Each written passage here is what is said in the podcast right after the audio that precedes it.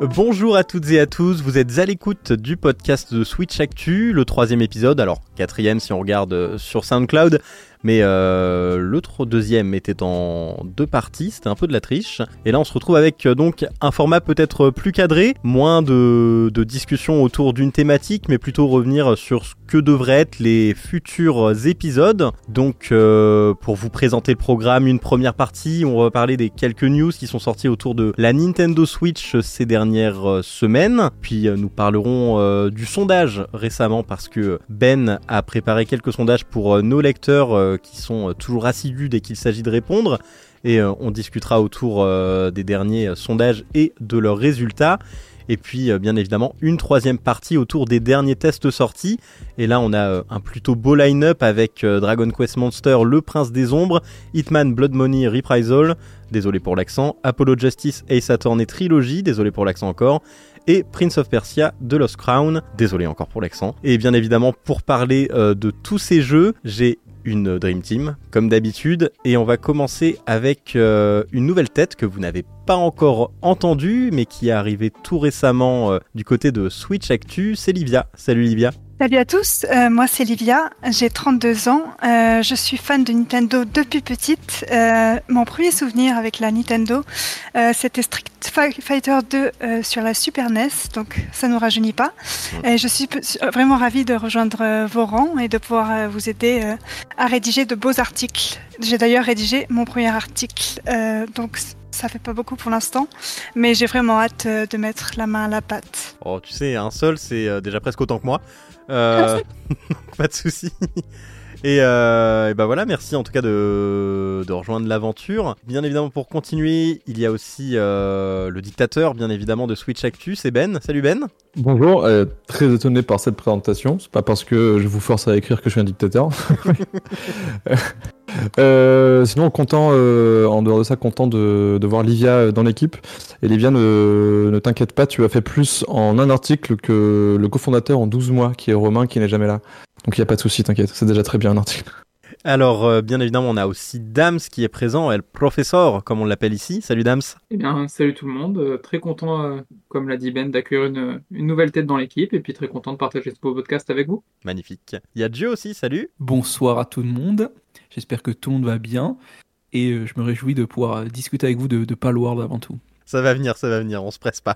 Et il y a aussi Skadi. Salut Skadi. Salut Gilly, salut tout le monde. Bah, moi aussi, ravi de pouvoir discuter avec vous ce soir et bienvenue à, bienvenue à Livia qui nous rejoint. Et puis pour terminer, Lato. Salut Lato. Salut Julie, salut à tous. Alors, bien, bien, ravi de participer pour ce nouvel épisode du podcast. Et effectivement, on a des tas de sujets à aborder, ça va être beaucoup trop bien. C'est magnifique. Moi, je propose qu'on perde pas de temps et qu'on rentre dans le vif du sujet, bien sûr. Alors, euh, je reprends mon conducteur, euh, les news, et euh, on va commencer avec du Mario. Mario et les lapins crétins avec Sparks of Hope, qui s'est au final plutôt bien vendu. C'est ce qu'on peut en dire, ce qu'a dit Effectivement, on a eu il y a quelques temps des, des nouvelles, non pas d'Ubisoft directement, mais de d'Andy Robinson, donc euh, chez VGC, qui est allé un peu euh, fouiner et qui nous a appris euh, qu'on n'était pas loin des 3 millions de copies vendues pour Mario plus de lapin crétin Sparks of Hope. Donc on, peut, parler peut-être de retour en grâce, étant donné que le jeu avait été annoncé il y a un an comme ayant eu des performances assez médiocres pour Ubisoft, qui était alors un peu dans une mauvaise passe, on va dire, niveau succès commercial.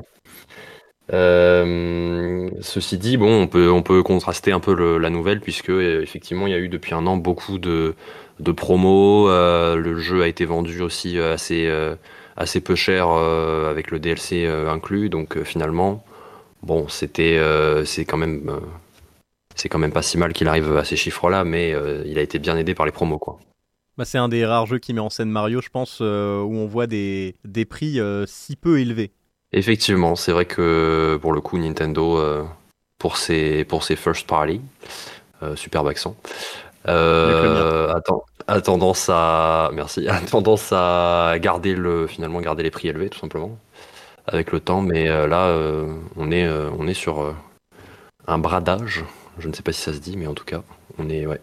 Et euh, C'est plus du Ubisoft. Par rapport au premier, alors je sais pas du tout comment c'était niveau vente. Est-ce que tu sais comment il s'en était sorti le premier épisode?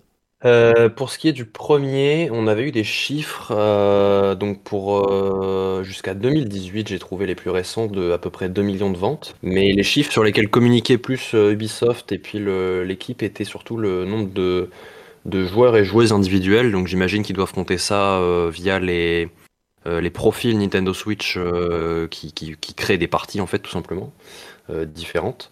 Donc euh, de ce côté-là, on était plutôt près des 10 millions pour, pour le premier jeu, ce qui est assez conséquent. Mais euh, pour euh, Sparks of Hope, j'ai pas trouvé d'informations sur, euh, sur cette donnée-là en l'occurrence. Ok. Quelqu'un euh, qui avait joué euh, dans le dans le lot parmi vous euh, On va dire que c'est des, des chiffres qui reflètent euh, qui reflètent la qualité du jeu? J'avais fait le jeu, j'avais fait le test sur Switch Actu. Et, euh, et non, je dirais pas que c'est des chiffres qui reflètent dans le sens où Ubisoft se dit quand même déçu. hein. Ils avaient quand même des objectifs bien plus grands pour euh, ce jeu. Et le jeu est tout simplement excellent. hein. C'est dommage d'avoir dû le brader pour arriver aux 3 millions d'exemplaires. Alors que le jeu, dans tout ce qu'il fait, il est vraiment très très bon. Donc c'est dommage de voir que bah, sous-performe par rapport, euh, par rapport au premier. Bon, le premier avait eu également beaucoup de promotions. Mais, euh, mais ouais, c'est, il mériterait de faire beaucoup plus parce qu'il est vraiment très très bon dans tout ce qu'il propose, ce Mario le Lapin Crétin, Sparks of Hope. Ok. Euh, Quelqu'un veut ajouter quelque chose d'autre éventuellement? J'ai rien à dire de plus. euh, j'ai- je l'ai fait aussi, je- en l'occurrence après le, après le test, j'y ai joué il y a quelques temps et c'est vrai que euh, le jeu est très carré, quoi, très bien fini. euh, beaucoup, de, beaucoup de nouveautés comparé au premier. euh, ils essayent vraiment d'un peu de changer leurs fondamentaux. On n'a plus du tout le damier et ça, quand même- ça fonctionne quand même très bien avec les espèces de zones d'effet. Euh, mais ça, visiblement, ça trouve pas son public, en tout cas pas aussi vite que ça pourrait. C'est un peu dommage. Je propose qu'on passe du coup euh, à la news suivante. Alors, euh, Ace Combat 7, euh, 7 pff, parce que je sais pas pourquoi je prononce avec un accent anglais et je dis le chiffre en français.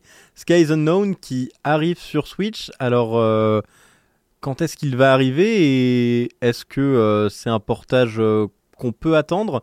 Donc, je sais que Joe, toi, t'as joué au jeu original et c'est toi, c'est toi, Dams, qui a écrit la news. Est-ce que tu peux nous en parler un peu? Ouais, donc ça a été un petit peu une annonce, euh, une surprise de Bandai Namco euh, sur ce, début d'année, annonce euh, qui vient un peu de nulle part. Donc Ace Combat 7, parce qu'apparemment tu veux le dire en anglais, débarque sur, sur Switch cet été, donc le 11 juillet. Ça vient un peu de nulle part. Je sais pas quelle sera la qualité du portage. Je sais pas, j'ai pas fait le jeu, donc je sais pas à quel point il est exigeant techniquement et à quel point on peut s'attendre à de bons résultats sur Switch. Donc je vais laisser euh, euh, en parler.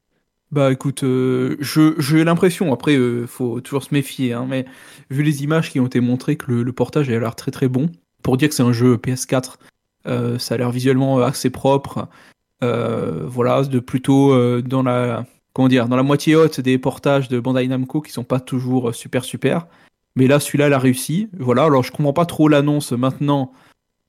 Pourquoi pas ne pas avoir gardé ça pour un direct éventuellement, sachant que c'est un jeu quand même visuellement visuellement assez impressionnant. J'ai l'impression que c'est le genre de jeu que Nintendo préfère d'habitude mettre dans les directs, mais euh, là apparemment pas. Pourquoi je ne sais pas. Euh, ça sort cet été, c'est ça? Ou ils n'ont pas dit de date pour l'instant? Si on a le 11 juillet, 11 juillet, ok, voilà, cet été. Euh, voilà, alors pour le jeu original, c'est un très bon jeu.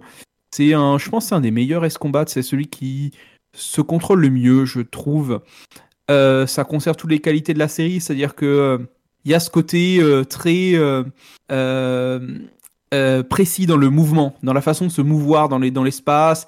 Il y a un truc, tout un truc de, il faut arriver à se caler derrière l'ennemi, lui balancer un ou deux missiles, après rebouger pour pas se faire toucher, et, le tout est enrobé dans un espèce d'enrobage de type presque animé en fait, c'est-à-dire que tu as tout le temps des, trucs, des intercoms, des, des choses qui se passent, la musique est assez épique, et tout est... voilà, le scénario est un peu, un peu, c'est toujours un peu débile, Ace Combat, mais euh, c'est, c'est ça qu'on aime. Et, euh, et voilà, c'est, c'est vraiment, c'est, c'est chouette. C'est un jeu très, euh, voilà, très mélodramatique. Et puis en même temps, dans le gameplay, ça, voilà, c'est, c'est euh, euh, à la japonaise, quoi. C'est-à-dire que si on compare à des simulateurs de bataille d'avion occidentaux, je pense à, par exemple, à Tom Clancy Hawks. Euh, c'était Ubisoft, je crois, avait fait ça, euh, qui est voilà très euh, très sérieux, très dark, très. Là, c'est vraiment un truc, voilà, ça se prend pas trop la tête et c'est un jeu qui est très très chouette et j'invite tout le monde à l'essayer une fois qu'il sortira sur Switch, si le portage est bon, ce que j'espère. Alors, euh, du coup, on peut passer euh, à la news suivante. Euh, Livia, tu vas peut-être pouvoir nous en parler avec euh, Al Laboratory qui recrute pour le prochain jeu Kirby. Tout à fait. À souligner quand même que c'est une bonne nouvelle puisqu'il recrute une dizaine de postes à peu près. C'est quand même une bonne nouvelle pour le secteur qui souffre pas mal actuellement. Euh, je peux vous dire qu'en étant même euh, basé à Berlin, euh, le nombre d'éditeurs qui ont mis à la porte des centaines de personnes, c'est quand même assez affligeant et inquiétant. Donc, déjà, c'est quand même une good news en ce sens-là. Euh, et je, je suis assez hype. Euh, bon, c'est aussi un peu la nostalgie qui parle et la- le fait que la DA euh, amène, amène ce genre de, de sentiments, etc. Mais euh, je suis assez hype de la nouvelle dans le sens où c'est vraiment jeu feel good aussi. Et par exemple, entre deux runs de tryhard euh, dans un autre jeu, ça peut être pas mal une bouffée d'air frais, y compris en, en, en termes de chiffres. Il me semble que que le premier opus, euh, Kirby, le monde oublié, euh, a fait plus de 5 millions de ventes, si je ne me trompe pas. Et il me semble qu'il avait dépassé euh, Kirby Dream Land sur la Game Boy, qui détenait le record depuis 30 ans. Euh, donc je pense qu'un nouvel opus, si tel est le cas, car pour l'instant on ne sait pas, ils veulent développer la licence Kirby, mais ce sera peut-être un, remaster d'un autre jeu. Mais en tout cas, ça paraît de bon augure et pour l'éditeur et pour les joueurs également. Donc euh, je, suis- vraiment assez assez contente de cette news. Bah ouais, complètement. Puis bah, j'avais pas fait euh, le, monde oublié, j'ai juste euh, joué à la démo, mais enfin déjà c'était. c'est vrai qu'il y avait vraiment ce sentiment, comme tu disais, très feel good, qui donne envie bah, d'avoir le smile, tout simplement. Non, clairement. Et puis, bon, j'attends pas non plus euh, grand-chose euh, au niveau de, change- de changement ou de, ou de mécaniques supplémentaires. J'aimerais bien peut-être un, un, un monde ouvert euh, plutôt que des niveaux linéaires. Mais bon, ça, après, euh, c'est pas nécessairement ce qu'on demande d'un d'un tel jeu. Mais en tout cas, j'ai hâte euh, de voir euh, ce qui- ce qu'ils vont nous cook. Yes.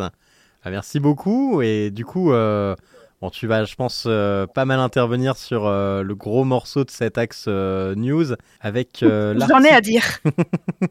avec le prochain jeu dont on va parler, qui n'est pas du tout un jeu Switch, mais, mais qui, on va dire, a un petit peu remué Internet ces, euh, ces derniers jours. C'est euh, Palworld, donc euh, ce jeu qui a été marketé comme Pokémon avec des flingues. Et, et de ton côté, Dams, tu t'es posé une question dans ton, euh, dans ton dernier article. Question hein, toute simple, hein, euh, le premier clou du cercueil de Pokémon. Alors, euh, Qu'est-ce qu'au final tu en dis dans ton article, Dams?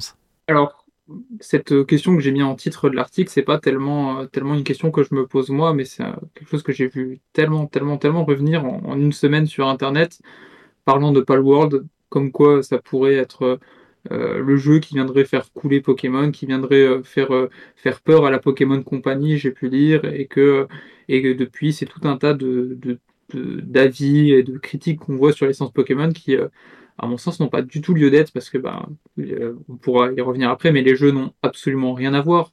C'est pas du tout, enfin, Palworld n'est pas du tout un RPG comme, comme Pokémon l'est depuis ses débuts. Et la seule chose qui peut rapprocher ces deux jeux, euh, c'est les monstres et qui pour eux, le, coup, pose un vrai problème en termes de propriété intellectuelle puisque ces monstres euh, de Palworld semblent tout simplement euh, copier-coller avec un petit changement rapidement de ce que qu'a fait Pokémon depuis de nombreuses années. Et donc c'est pour ça que je voulais écrire sur Palworld et essayer un petit peu de, donner mon avis au, au milieu de tout ce que j'ai pu voir, toutes ces bêtises sur Palworld qui viendraient enterrer la licence Pokémon. Donc voilà.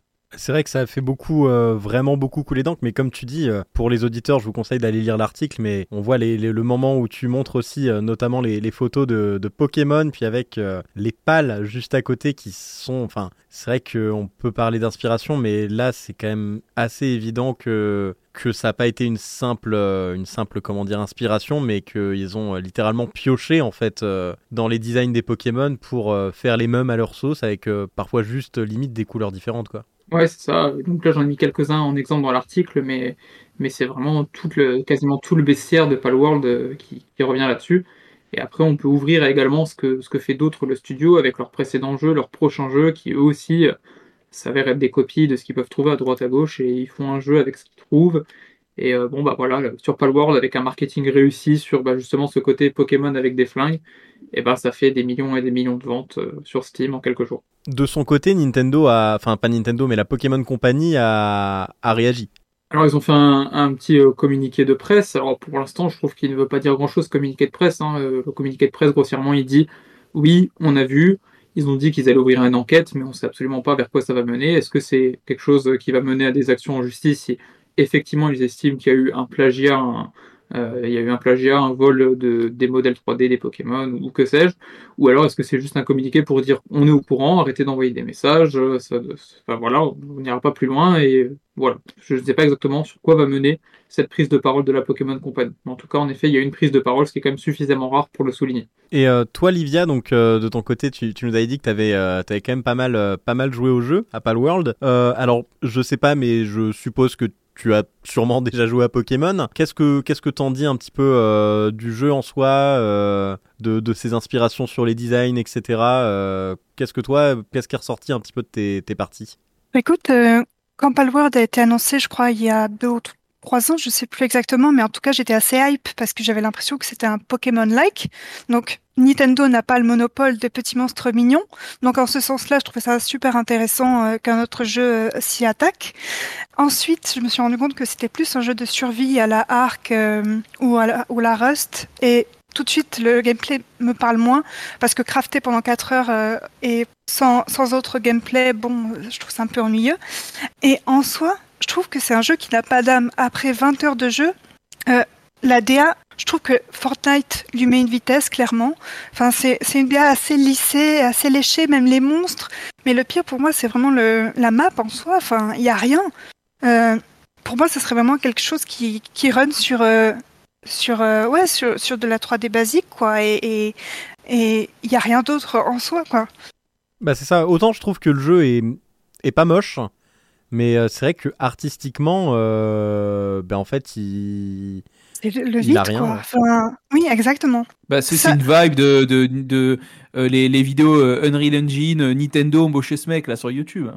c'est exactement ça. Ça, ça va faire plaisir à, Ah, à mais Ben. vraiment 100%. Ah non, mais le nombre de fois où je vois des, des faux remakes de Ocarina of Time en version photoréaliste et tout, mais arrêtez de nous casser les couilles, c'est pas ça le jeu. Pardon, ça y est, j'ai dit un truc, je suis énervé.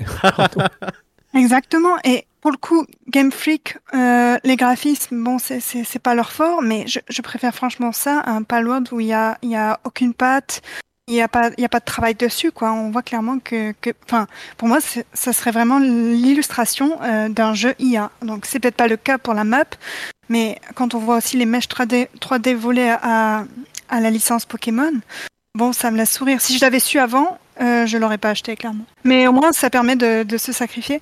Et j'aimerais aussi remettre en perspective les chiffres. Euh, oui, euh, on- je crois que Palworld a vendu 7 millions de copies en une semaine. Mais en crois, attendant- 8 millions? Ouais. ouais, ouais, ouais, ça, ça doit être ça. Euh, et, mais en attendant, la licence la plus vendue de Pokémon, ça reste Rouge et Bleu, il me semble, avec euh, 440 millions. Donc bon, euh, d'un côté, oui, ça, ça, ça aurait pu effrayer avec la hype des joueurs, mais les chiffres parlent d'un autre côté. Et ça risque de s'essouffler rapidement. Rouge et bleu, c'est 35 millions. Donc, euh, oui, mais là où c'est impressionnant, c'est que le succès de Pokémon, c'est sur, euh, sur ça fait 25 ans, plus de 25 ans que ça dure et qu'il n'y a pas une génération qui s'est vendue en dessous de 15 millions. Donc, euh, ça dure depuis des années. Et les dernières générations sont encore en progression sur ces chiffres. Les deux Exactement. sont au- au-dessus des 20 millions. Donc, euh, Pokémon n'a rien à craindre du point de vue des ventes. Tout va très bien. Euh, personnellement, euh, Pokémon, euh, on apprécie, on n'apprécie pas, etc. Je peux comprendre. Mais le seul reproche en fait que moi je fais aux derniers jeux qui sont sortis, c'est vraiment l'aspect technique qui pour le coup est ce qu'il est, c'est-à-dire vraiment très très mauvais. Mais je trouve que sur ces dernières années, moi je suis revenu à Pokémon là où j'avais arrêté, euh, arrêté pendant un certain temps, mais depuis euh, Légende, Légende à Arceus, euh, je suis revenu à la licence et le dernier donc euh, Écarlate et, et Violet, j'ai vraiment apprécié le temps que j'ai passé dessus, malgré le fait que c'était horrible, moche, mais euh, le jeu reste, euh, enfin ça reste vraiment à chaque fois des, bons jeux qui arrivent à peut-être pas non plus, euh, peut-être pas non plus aller aussi loin que font certaines licences quand ils décident de, de, changer. Hein, je pense à Zelda notamment avec Breath of the Wild, mais mais on a quand même, ça évolue petit à petit. Et, et du bon côté, il, manque en fait pour moi, pour Pokémon, juste ce passage technique qui est, qui est pour l'instant très compliqué, mais peut-être, qui sait, avec la prochaine euh, génération, euh, on va avoir un, jeu Pokémon euh, aussi beau que Palworld, avec des grands guillemets. Si je peux me permettre d'intervenir, ce qui est, intéressant d'ailleurs dans, votre discours, parce que sur le fond, on a un peu l'impression que, enfin, on a présenté Palworld, je dis on, le, grand public en général, mais Palworld a été présenté comme le Pokémon Killer, comme beaucoup avant lui d'ailleurs, alors que sur le fond, euh, on dirait que le seul problème de Pokémon qu'il règle, c'est un aspect technique, parce que bah oui, effectivement, objectivement parlant, c'est bien techniquement, c'est bien techniquement, mais euh, c'est un peu le seul truc qu'il peut revendiquer parce qu'il invente pas spécialement un gameplay, il se contente de piocher à droite à gauche, que ce soit en termes de design pour euh, les pales ou, enfin bon, parce que de ce que j'ai vu, j'ai pas joué au jeu, hein, mais de ce que j'ai vu, le, gameplay se rapproche quand même des jeux de survie, enfin très classique, quoi. Il a l'air d'avoir une, euh, comment dire, une, plus-value qui justifierait de se dire, euh, ouais, ok, euh, ça, ça c'est vraiment un jeu de survie qui se démarque vachement des autres à part le fait qu'il a piqué en gros les, des, Pokémon. Quoi. C'est, donc sur le fond, il règle un problème, mais il apporte absolument pas tout ce qu'on apprécie dans Pokémon, à savoir la direction artistique, l'univers, l'aspect parfois un peu humoristique qu'on peut, qu'on peut retrouver, le gameplay aussi qui reste quand même très bon, etc. Quoi. C'est vrai que visuel, enfin on en a déjà parlé tout à l'heure, mais visuellement Palworld est quand même très générique. Après, je pense qu'il y a des trucs qu'on peut pas lui retirer, même si c'est euh, toutes les, comment dire, tous les problèmes qu'il peut y avoir dans ce jeu. Mais s'il y a autant de personnes qui jouent, je pense qu'il y a quand même des points forts. J'y ai pas joué personnellement. Je pense qu'il y a quand même des trucs vachement fun à jouer. Simplement, je pense que ça ne fera pas du tout long feu comme jeu. C'est comme plein de jeux du genre qui sortent tout le temps. Dans trois semaines, on a le nouveau jeu à la mode auquel tous les streamers et streameuses jouent. Et Palworld sera un peu oublié, peut-être moins que les autres, mais je pense qu'on en fait beaucoup sur, sur un jeu qui sera oublié assez vite, à mon avis. Ouais, ça, parce que c'est vrai que les chiffres sont quand même ultra impressionnants sur Steam. Euh, je crois que c'est le jeu le plus joué euh, en, en même temps, juste derrière PUBG, mais qui lui avait fait des chiffres absolument astronomiques. Mais euh, c'est vrai que, ouais, comme tu dis, en fait, il y a trop de gens qui en disent du bien pour que, pour que ce soit une purge ou quoi que ce soit. C'est juste, c'est juste que ces inspirations sont peut-être un peu trop limites, mais qu'au final, ça reste, je pense, un jeu très correct de, de survie à la, à la arc et ces trucs-là, quoi. Et je pense que ce qui fait le succès du, du jeu, ça doit être le multi. Perso, je l'ai fait en solo et du coup, ben, au bout de 20 heures, j'ai fait le tour. Mais un, un serveur à 32, enfin, jusqu'à 32 personnes, c'est clair que ça peut aider, quoi, les chiffres et la hype. C'est vrai qu'il y a de ça, ça fait un peu penser à Minecraft euh, d'une façon ou d'une autre, mais c'est vrai qu'à l'époque, quand Minecraft est sorti, je me souviens que quand il y avait du, du mode on- online, ça, je pense que c'est participé aussi un peu à toute la hype autour de Minecraft qui n'est jamais vraiment retombé, parce que Minecraft, ça reste euh, un des plus gros jeux existants, un des meilleurs jeux aussi. Euh, Dams ne me dira pas le contraire. Et, euh, pas. et, su- et, euh, et sur Palworld, euh, bah, j'ai oublié ce que je voulais dire sur Palworld. Ça va te revenir. Je vous laisse JO dire ce qu'il avait en- envie de dire parce que j'ai oublié. c'est dommage. Non, non, j'allais dire que je, je comprends ce qui peut plaire dans le gameplay parce que j'y ai un petit peu joué pour essayer. Et euh, d'ailleurs sur sur sur Series S, ça tourne un peu peu très mal, mais Ah. voilà, c'est c'est pour ça que ça me fait un peu rire quand on dit oh Pokémon, ah Pokémon, c'est pas au point techniquement, mais enfin pas loin sur Series S, voilà, faut faut voir la, la gueule du jeu quoi. T'as le Popin à la Sonic Frontiers, enfin bref. Au niveau du gameplay, je comprends un peu ce qui qui peut plaire dans le sens où il y a quelque chose de très euh, très addictif, très euh, c'est des actions c'est du craft, donc c'est, c'est tu vas chercher les matériaux, après tu fais les trucs. Moi, ça, je trouve pas ça amusant parce que euh, je trouve que la vue de TPS, ça se prête pas à ce genre de jeu. Parce que c'est des genres de jeux, genre type jeu de gestion, il faudrait une vue de dessus, en fait, ce serait beaucoup plus amusant comme ça. Mais il y a quelque chose de, de, de- En fait, c'est des objectifs à très court terme. Et donc, du coup, tu vas faire un truc, et après tu vas faire un autre truc, et après tu vas faire un autre truc. Et tu as une progression qui arrive assez vite, donc je comprends le potentiel addictif et je comprends pourquoi ça plaît. Je pense que c'est là que réside le succès du jeu en fait. C'est-à-dire que c'est facile de voir, de rentrer dedans et de voir comment ça plaît. Et euh, c'est facile de d'engrainer quelqu'un, de dire tiens regarde, tu regardes un stream, tu dis tiens j'aimerais bien essayer et ça fait des ventes. Surtout que le jeu il coûte il coûte euh, 20 20 balles quoi, Euh, même moins dans certains marchés parce que c'est voilà en Chine ça c'est le plus vendu, il coûte 13 euros là-bas. Donc euh, voilà c'est je comprends pourquoi ça plaît, mais après c'est vrai que je trouve que ça a pas trop d'intérêt d'un point de vue de gameplay quoi. Ouais, c'est ça. Puis il y a aussi ce côté Euh, un petit peu euh, usine à usine à même où j'ai vu pas mal de trucs passer où tu vois qu'il y a des trucs qui ont été faits juste pour faire rire les gens. Le moment où il met un, j'ai vu une vidéo tournée où le mec met un pal dans un bazooka et tire et ça fait une explosion gigantesque. Ou alors euh, d'autres qui font travailler leur machin à la chaîne euh, jusqu'à euh, jusqu'à n'en plus pouvoir. En fait, t'as le truc, t'as l'impression qu'il y a aussi une bonne partie du jeu qui a été construite pour faire des moments un peu de stream où les gens rigolent et puis et puis ça fait du clic sur les réseaux sociaux quoi. Eh ben, alors c'est justement ce que je voulais dire tout à l'heure, je, je viens de me souvenir. Je me pose la question justement de si le studio derrière n'a pas pensé son jeu comme un jeu court terme, parce que prendre le risque quand même de se mettre potentiellement la Pokémon Company à dos avec des réutilisations d'assets. Encore une fois, c'est pas prouvé, mais vu de ce qu'on voit, il y a de grandes chances que ce soit le cas. Prendre ce risque de se mettre à dos quand même une des entreprises les plus hargneuses du marché du jeu vidéo, c'est quand même un, justement un énorme risque. Et je pense qu'ils, j'ai l'impression en fait qu'ils ont vraiment pensé leur jeu comme un jeu court terme, un jeu, un jeu à hype, un jeu qui va vendre des millions d'un coup.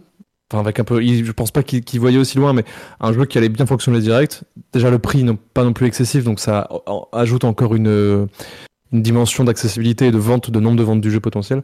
Et j'ai vraiment cette peur qu'ils aient vraiment joué sur la hype. Et je trouve que ça dénature un peu ce qu'est le jeu vidéo. Après, peut-être que je suis l'ancienne génération, je ne sais pas. Mais ça, ça dénature un peu. C'est pire que du jeu service, c'est vraiment du, jeu consommation rapide. Et je trouve ça relativement dommage quand même d'avoir tenté ce coup-là. Après, euh, grand bien face au studio, ils ont des employés qui sont payés, j'espère. Et c'est très bien pour leur économie, mais c'est vrai que pour le monde du jeu vidéo, c'est pas forcément une super chose. Mais encore une fois, tant que les gens s'amusent, euh, c'est ce qu'on ce qu'on préfère. Et que les gens soient pas virés aussi. Genre les 1900 virés de chez Microsoft, je sais pas si on en parlera, mais voilà, je voulais le dire. Alors euh, du coup, bah, je propose, euh, sauf si quelqu'un a quelque chose à rajouter sur euh, Palworld, qu'on passe à la deuxième partie où on va parler donc des sondages. Alors du coup, si vous traînez, et je l'espère régulièrement sur le site de Switch Actu, et même sur les réseaux sociaux, vous avez pu voir passer quelques sondages ces derniers temps. Avec des questions auxquelles vous êtes plutôt fidèle et vous répondez régulièrement. Et euh, la dernière question qui vous a été posée, c'était sur euh, cette rumeur d'un écran LCD pour la Switch 2. Alors, et donc la question qui vous était posée, c'était un écran LCD sur Switch 2, ce serait un problème. Et vous avez répondu à quasiment 50-50. Donc entre le oui et le non. Donc les gens sont plutôt plutôt, on va dire, euh, on va pas dire se déchire, mais un petit peu sur la question. Alors euh, vous de vos côtés, on va faire un, petit tour de table. Qu'est-ce que euh, vous en pensez d'avoir à nouveau un écran LCD sur la Switch 2 après être passé pourtant à l'OLED avec la Switch? Ce qu'a dit, toi de ton côté, ça fait longtemps qu'on t'a pas entendu parler. Qu'est-ce que tu qu'est-ce que t'en penses? Ben pour le coup, moi ça me dérangerait pas nécessairement étant donné que je n'ai tout simplement pas acheté de Switch OLED.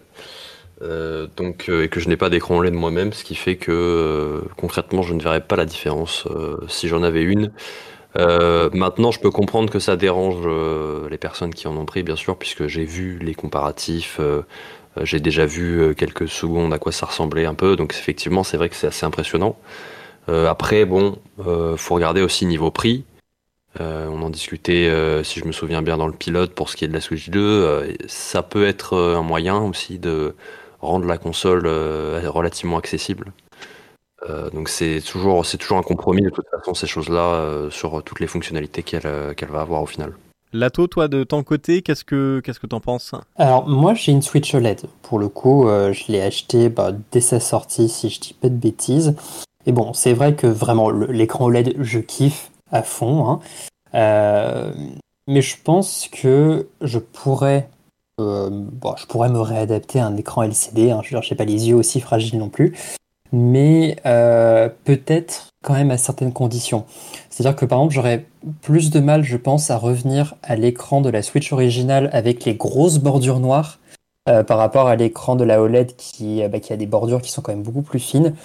ça me dérangerait pour le coup de revenir plutôt à ça. Donc à la limite, si on a un écran qui est plus grand, et si je dis pas de bêtises, les rumeurs font état d'un écran de 8 pouces, donc ce qui est plus grand que l'écran de la OLED, je pense que je pourrais m'y faire. Quoi. Bon, peut-être que, on va dire, allez, les deux premières heures, je me dirais, ah ouais, quand même, ça change un petit peu. Mais euh, bon, je pense que je, pense que je m'y ferai euh, sans, trop de problèmes. Hein. Et puis évidemment, comme le disait Scadi, si, euh, si c'est ce qu'il faut pour avoir bah, plus de puissance, peut-être d'autres fonctionnalités, euh, peut-être plus de stockage. S'il faut repasser un LCD pour éviter que ça devienne trop cher, bah, je pense que c'est plutôt un bon deal. Euh, Livia, de ton côté, toi, est-ce que ça te pose un problème? Ça t'en pose pas? Non, écoute, euh, moi, en tout cas en termes de confort de jeu, ça me pose pas du tout ce problème. En plus, j'ai pas du tout de OLED, donc niveau différence, c'est sûr que je préfère plus de puissance à, un écran plus conséquent ou un, un plus bel écran en tout cas. Donc, euh, pour l'instant, je préfère euh, qu'il y ait un bon compromis avec, sur le prix et avoir un écran LCD du coup. Ok. Euh, Dio Écoute, moi je vais rejoindre l'avis d'un peu tout le monde, c'est-à-dire que je pense que évidemment l'OLED c'est mieux, mais après on sait bien que Nintendo ils aiment bien vendre au milieu de génération euh, sur toutes leurs consoles portables hein, une amélioration avec un meilleur écran.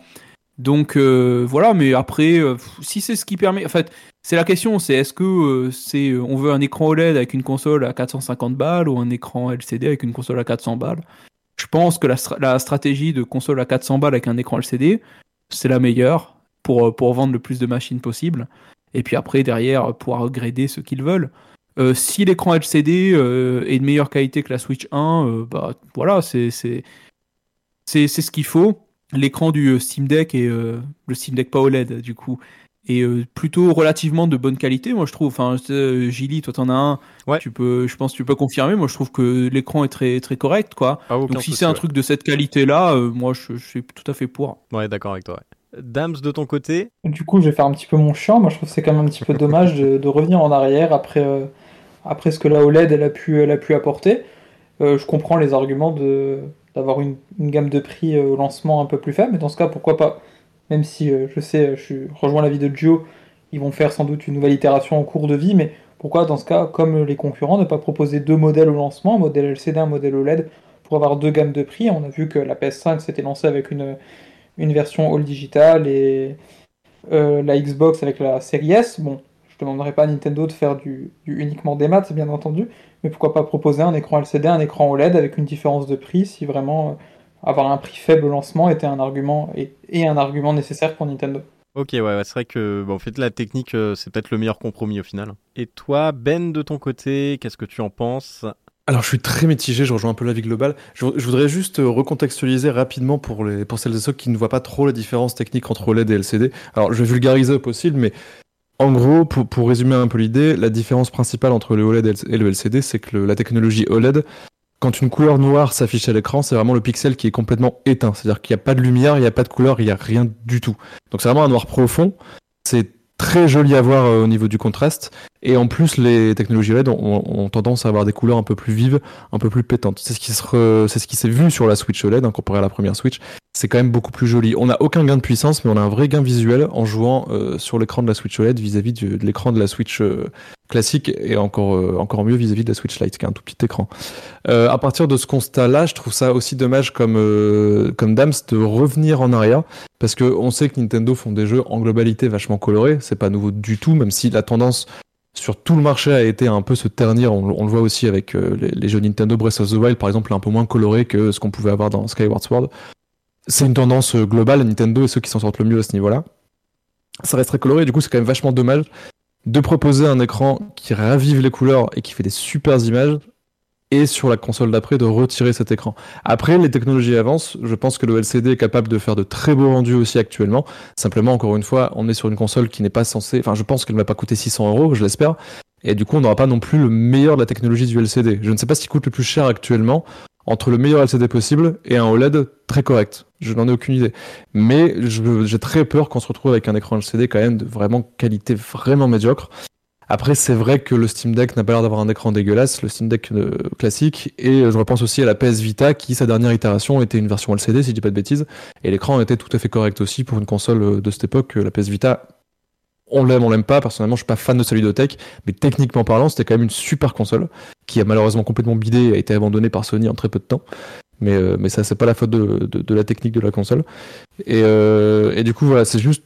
J'aimerais quand même avoir un écran OLED. Simplement, si on doit payer 500 euros la console ou 600 euros, c'est évidemment, euh, je préfère largement prendre du LCD et, et payer moins cher mais en espérant potentiellement une itération OLED plus tard, parce qu'on est quand même en 2024. Si la console sort cette année sans écran OLED, on part déjà sur, euh, sur potentiellement 6, 7, 8 ans de vie d'une console où des gens n'auront toujours pas d'écran OLED. En, dans 6 ans, on sera en 2030. Waouh, putain, 2030. Et euh, oh, ça fait mal. Et, 2030, euh, pas d'écran OLED sur une console de jeu. Peut-être que ça sera vraiment beaucoup trop difficile à encaisser entre guillemets pour certains. Après, je suis désolé, je suis un peu long sur ce, sur ce sujet-là, mais je vois aussi beaucoup de gens se plaindre en disant je vais boycotter la console, etc. s'il n'y a pas de LED. Je pense qu'on n'est pas non plus encore à ce point. On peut être triste, être déçu qu'il n'y ait pas de LED, mais on c'est pas non plus un écran euh, un écran comme une liseuse, c'est pas un écran e-ink qu'on aura non plus sur la prochaine console. Donc faut pas non plus en faire des caisses.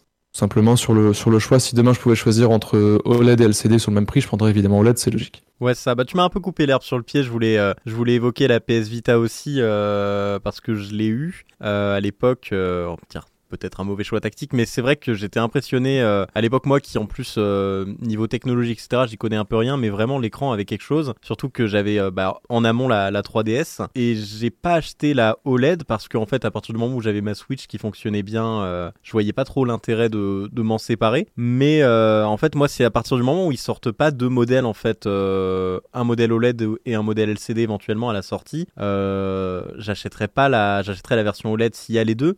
Mais si jamais il y a qu'une version LCD, en fait, je sais que je passerai pas euh, à un modèle OLED en fait euh, dans les années à venir s'ils en sortent un modèle pour la, Switch 2. Du coup, j'espère qu'ils feront les deux parce que euh, j'ai pas envie de soit revendre ma Switch pour en racheter une autre, etc. euh, juste derrière quoi. Donc voilà, alors je regarde, on est à 40 minutes d'enregistrement, c'est plutôt correct. Je pensais pas qu'on allait, faire aussi vite. Donc du coup, on, a terminé avec cette partie sur euh, les sondages sur le site. Donc euh, ça va revenir, on, en parlera aussi, je pense, dans le, prochain épisode. Alors là, on va passer à la partie des tests. Et euh, il y a beaucoup de jeux auxquels on va parler. Alors, du coup, on va parler de quatre jeux. Donc, Prince of Persia The Lost Crown, Dragon Quest Monsters, Le Prince des Ombres, Hitman Blood Money et Apollo Justice Ace Attorney Trilogy.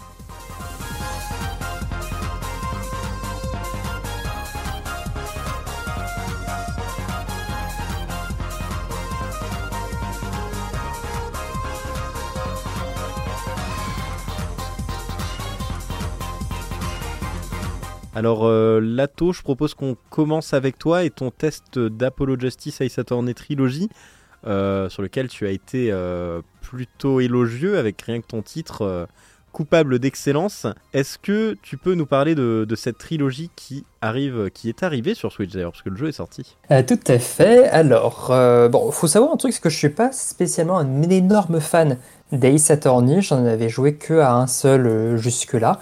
Mais du coup, c'est avec beaucoup de plaisir que j'ai découvert la licence bah, dans, de, très bonnes conditions avec cette trilogie.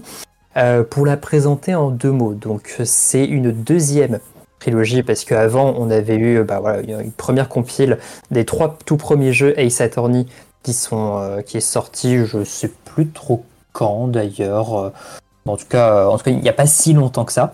Mais bref, donc du coup, dans, cette trilogie, vous avez euh, le premier donc euh, qui est euh, Apollo Justice Ace Attorney, donc qui vous introduit bah, ce nouveau personnage qui est Apollo Justice, donc qui porte plutôt bien son nom, vu que c'est comme d'habitude un avocat qui va essayer de défendre ses clients. Euh, je je sais pas s'il y en a qui sont vraiment totalement étrangers au concept des Ace Attorney, mais en, deux mots, ce sont des, visual novels dans lesquels on incarne à chaque fois un avocat qui va défendre ses clients, le plus souvent accusés à tort, euh, le plus souvent de meurtre d'ailleurs. Et euh, l'idée, c'est de- d'enquêter, de ramasser des objets que vous utilisez comme des pièces à conviction, pour ensuite, euh, au cours d'un procès, pouvoir euh, bah, du coup soit euh, démonter l'accusation, soit aider justement le client à prouver que bah non, c'est pas lui qui a tué la, malheureuse victime. Alors, ce qui est intéressant dans cette trilogie, c'est que on a un épisode qui était à l'origine sur DS et les deux autres, c'était sont deux, deux, deux remakes, enfin des portages plutôt, de- d'épisodes 3DS. Donc on voit un peu ce passage à la 3D qui me fait beaucoup penser au même passage qu'on a eu pour Professeur Layton. C'est-à-dire qu'on a le, a Apollo Justice donc qui est en 2D avec euh, donc des décors en pixel art magnifiques. Pour le coup, vraiment ça, ça fonctionne très très bien sur Switch. Euh, si vous êtes un peu vintage dans l'âme, bah, vous allez vraiment, euh, vous allez vraiment adorer ça. Et ensuite, on passe effectivement à des modèles, à des, euh, des, décors et des personnages en, en 3D pour l'épisode Duel Destinies et l'épisode Spirit of Justice, euh, où on a du coup peut-être plus de dynamique, on va dire, dans le, euh, dans le, dans, l'action, dans les mimiques des personnages. Euh, moi, un truc que j'ai beaucoup aimé, d'ailleurs, c'est pour ça que j'ai mis ce screen spécifiquement, c'est euh, la tronche d'Athena Sykes, donc qui est euh, l'avocate principale dans l'épisode Duel Destinies, où euh, elle, voilà, elle a, elle a beaucoup d'expressions sur le visage, elle exprime très fortement ses émotions, c'est un vrai plaisir. Et en même temps, c'est assez raccord avec le thème général de ce Ace Attorney, puisque l'idée c'est de, beaucoup pouvoir lire un peu dans le cœur de- des clients, des témoins, de l'accusation, pour déceler leurs mensonges, leurs incohérences, etc. C'est un truc qui est très axé sur la psychologie, on va dire. Quoi. Donc, Donc ouais, non, honnêtement, j'ai beaucoup aimé ce, ce- cette, cette trilogie. Je- genre, ce que j'aime beaucoup, c'est tout l'humour qu'il y a dans, dans ces, dans ces jeux, parce que c'est... euh, bon, ça, ça beau être des... Parfois, enfin, c'est des trucs un peu lourds, hein, parce qu'on parle quand même de meurtre, euh, trucs comme ça. Mais il y a toujours cette espèce d'esprit japonais totalement loufoque, complètement incongru qui débarque à chaque fois, et qui rend en fait l'ambiance générale des jeux très légère. Euh, Enfin, surtout pour les, pour les affaires euh, mises séparément, mais avec une toile de fond qui peut être un petit peu plus profonde parfois. C'est un jeu qui arrive très bien à équilibrer ce genre d'ambiance. C'est ça, ouais, le, le doublage est, est vraiment excellent. En tout cas, je sais que sur la première trilogie, enfin le doublage, le, la traduction, ils, avaient, ils ont fait vraiment un super travail parce que je crois que tous les prénoms aussi euh, des, des personnages dans Ace Attorney euh, sont des jeux de mots. Donc déjà rien que ça, en fait, faut réussir à, à se dire on, on va traduire tout ça. Mais vraiment, euh, il y avait un super travail de traduction dans, le, dans la première trilogie. C'est la même chose sur la deuxième, du coup, un, un excellent Ouais. travail. Oui, oui, c'est ça. Bah, par exemple, euh, je crois le, le procureur principal, parce que donc faut, faut savoir que dans les Ace Attorney, vous avez votre personnage principal qui est un avocat principal, euh, mais vous affrontez aussi souvent un procureur qui va être récurrent. Euh, dans par exemple l'épisode Duel Destiny, si je dis pas de bêtises, le procureur dans la version anglaise, il s'appelait euh, Black Quill. Euh, en, français, là, ils ont effectivement traduit, traduit ce nom, et où ça devient Jack Lame Noir.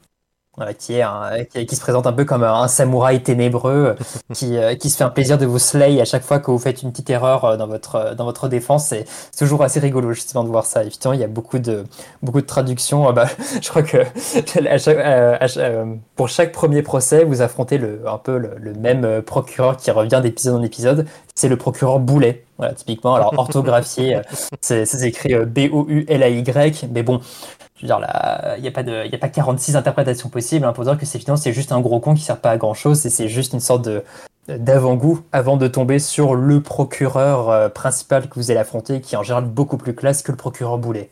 Et, et le passage à la 3D, parce que c'est vrai que euh, moi je suis plutôt fan de bah, justement de sa direction artistique et de ses cara design en 2D, euh, bah, notamment encore de la première trilogie, parce que c'est celle que je suis en train de faire en ce moment. Mais euh, ce passage à la 3D, il est pas, il est pas, il est pas choquant. Il y a pas de, c'est pas, faut pas se mouiller la nuque avant. Ça, ça passe bien la transition? Euh, alors, ça, ça dépend en fait vraiment. Je pense que c'est vraiment une question de sensibilité artistique, tu vois. C'est vrai que moi j'aime bien quand même les, euh, les, les- les modèles en 2D, euh, parce que je trouve que ça a plus de charme parfois.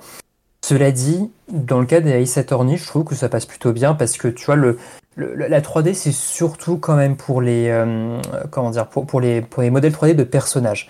Les décors restent très beaux, c'est très coloré. L'épisode Spirit of Justice est magnifique parce que ça se passe dans un pays fictif avec des inspirations thaï, japonaises, enfin vraiment des inspirations asiatiques très variées qui sont un peu mélangées partout. C'est très très joli, plein de couleurs. Et puis, euh, bah, peut-être aussi que, enfin, je pense que l'avantage de la 3D, c'est que ça amène plus d'expressivité aussi dans, les personnages. Et je pense que c'est d'autant plus important pour un visual novel qui bah, va beaucoup miser sur euh, ses dialogues, sur sa narration, sur les expressions des personnages, les réactions que ça va, que ça va inclure. Et je pense que, tu vois, sans la 3D, on n'aurait pas eu des, euh, des animations aussi rigolotes que celles qu'on peut voir par exemple dans, dans Duel Destinies où euh, bah, quand vous faites une connerie ou quand le, procureur veut vous faire taire, il fait. euh, en fait, c'est un peu comme s'il dégainait un sabre et on voit juste une ligne de lumière qui traverse l'écran et tout. C'est. C'est voilà, ça permet plus de choses quand même. Alors évidemment, ça peut froisser ceux qui sont euh, peut-être un peu plus, euh, comment dire, un peu plus attachés à des directions artistiques plus classiques. Et euh, enfin, il y, a- il des jeux qui ont, euh, qui savaient pas du bien de passer en 3D. Hein. Euh, Il y, a, il y a par exemple, enfin, ou même de change, de, ou même un changement de moteur graphique, etc. Il y a des jeux à qui ça, ça peut ne pas faire du bien. Pour Ace Attorney, ça a plutôt été bien géré, mieux que pour Professor Layton. Tu vois, je, je donnais l'exemple au début, mais je trouve que ça va mieux à Ace qu'à qu'à Professor Layton. Et j'ai une- une dernière petite question. euh, bande originale. Parce que sur euh, la première trilogie, ça accompagne, euh, je pense notamment au moment de procès, euh, la musique accompagne extrêmement bien les, les changements d'ambiance et, et tous les, les plot twists en quelque sorte. Est-ce qu'elle est toujours au niveau dans cette, dans cette trilogie? Oui, clairement. Clairement, tu, as, tu as vraiment des changements qui sont très brusques en fonction des plot twists que t'amène le, le procès. C'est, en fait, le- le- je pense que le grand génie d'Ace Attorney, c'est d'avoir réussi à, à à théâtraliser le, euh, les, les- procès, alors que, bon, euh, à on sait bien, on sait tous qu'un- que, les, que les procès, ça se passe pas comme dans Ace Attorney ou dans How to Get Away with Murder. Hein, c'est, c'est pas aussi passionné que ce qu'on peut voir, mais pour le coup, dans Ace Attorney, ouais, c'est un film le, le bail, quoi. C'est entre les expressions, les révélations de l'accusation, les plot twists, effectivement, quand on se dit, ah bah ça y est, c'est bon, là, je vais pouvoir prouver son innocence, et que le procureur, il vous dégaine une nouvelle preuve, là, comme ça, de son chapeau. C'est très bien fait. Et la musique, effectivement, joue un, un rôle très important là-dedans, parce qu'il y a les moments de tension, il y a les moments de joie, il y a les moments complètement incongrus aussi. Bref, c'est c'est donc vraiment de ce point de vue-là, ça fonctionne très très très très bien et c'est pour ça que vraiment j'ai mis une bonne note à, ce jeu parce que bah c'est, on passe un très bon moment, on rigole beaucoup. C'est euh, vraiment d'un, point de vue presque cinématographique entre guillemets, ça fonctionne très bien. Et d'ailleurs, je, vois que euh, je vois que, que Gio nous le dit dans le chat. Effectivement, il y a un animé Ace Attorney oui. Si je dis pas de bêtises, dans les, euh, dans les bonus de la, de la trilogie Apollo Justice, vous avez euh, un, petit dessin animé qui me semble introduit euh, le, bah, du coup, le, jeu Apollo Justice, donc le premier jeu de cette trilogie. et que vous pouvez donc auquel vous pouvez avoir accès via, via, le jeu donc c'est plutôt cool en termes aussi de petits contenus bonus.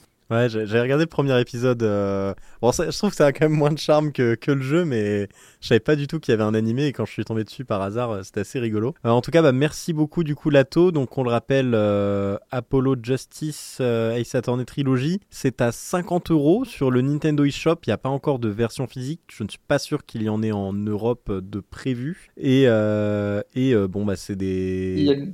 version physique au Japon qui est commandable sur Amazon Japon assez facilement. Avec le taux euh, de conversion du yen en ce moment, ça revient pas très cher. Ok, bon, c'est noté. Et donc voilà, c'est donc trois jeux en un, donc euh, des dizaines et des dizaines d'heures de contenu. Et si c'est aussi bien euh, que Lato le dit avec son 85%, je pense qu'il faut pas hésiter. C'est vraiment une licence à découvrir parce que ça voudrait aussi dire, si ça se vend bien en France et en Europe, qu'on aura d'autres jeux Ace Attorney traduit, et ça c'est la meilleure des nouvelles possibles. Je propose qu'on passe du coup à euh, un autre jeu. Euh, on va rester dans le côté un peu, euh, un peu japonais avec Dragon Quest Monster, le prince des ombres.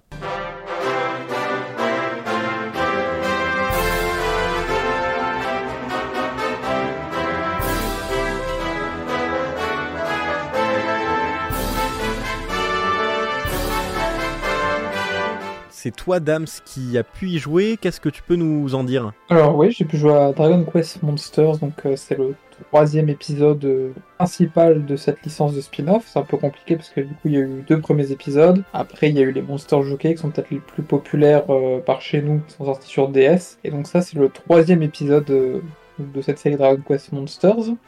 Donc pour ma part c'est la... C'était une découverte de cette série, j'avais jamais fait de Dragon Quest Monsters auparavant. Donc euh, on incarne on Psaro qui est un héros euh, qui est le, méchant de Dragon Quest 4. Donc on va vivre une autre histoire un petit peu euh, en parallèle de ce qui a pu se passer dans, le jeu de base. Et donc dès le début du jeu, on va vouloir aller se, venger de, notre père et on va perdre le combat contre ce dernier qui va donc nous lancer une malédiction qui va faire qu'il nous sera impossible euh, de, nous battre contre des monstres. Donc, pour mener les combats, il va être nécessaire de, recruter les différents monstres qu'on va pouvoir rencontrer. Et donc, ça va être un jeu de, collecte de monstres et de combat. Donc, euh, pour ce qui est de la, capture des monstres, euh, ça va se passer sur un, système qui est, pas aussi bien fait, que, Pokémon, je dirais, où on va devoir lancer, utiliser l'action recruter sur le, menu de combat. Et on va avoir une jauge qui va apparaître, euh, nous donnant un pourcentage de chance de réussite de la capture. Et on ne sait pas trop trop comment elle, comment elle est faite. On peut le, augmenter ses chances en affaiblissant les monstres, mais les monstres n'ont pas de barre de vie, donc c'est un petit peu difficile de savoir comment jauger les attaques à faire ou pas. Donc la capture est une des parties, mais comparé avec bah, ce qui se fait de ce qui est le plus populaire euh, dans ce genre de jeu, c'est Pokémon. Donc c'est quand même beaucoup mieux fait avec Pokémon, la gestion des captures des monstres. Ensuite, on va avoir toute la partie combat qui va être euh, majoritairement fait euh, sous la forme de combats euh, quasiment automatiques. Le gros des combats, on va appuyer sur combattre et les, Pokémon et les monstres vont combattre tout seuls, ils vont faire les attaques. En général, ils font plutôt les bons choix et on peut euh, orienter les, les, habitudes de combat de nos monstres.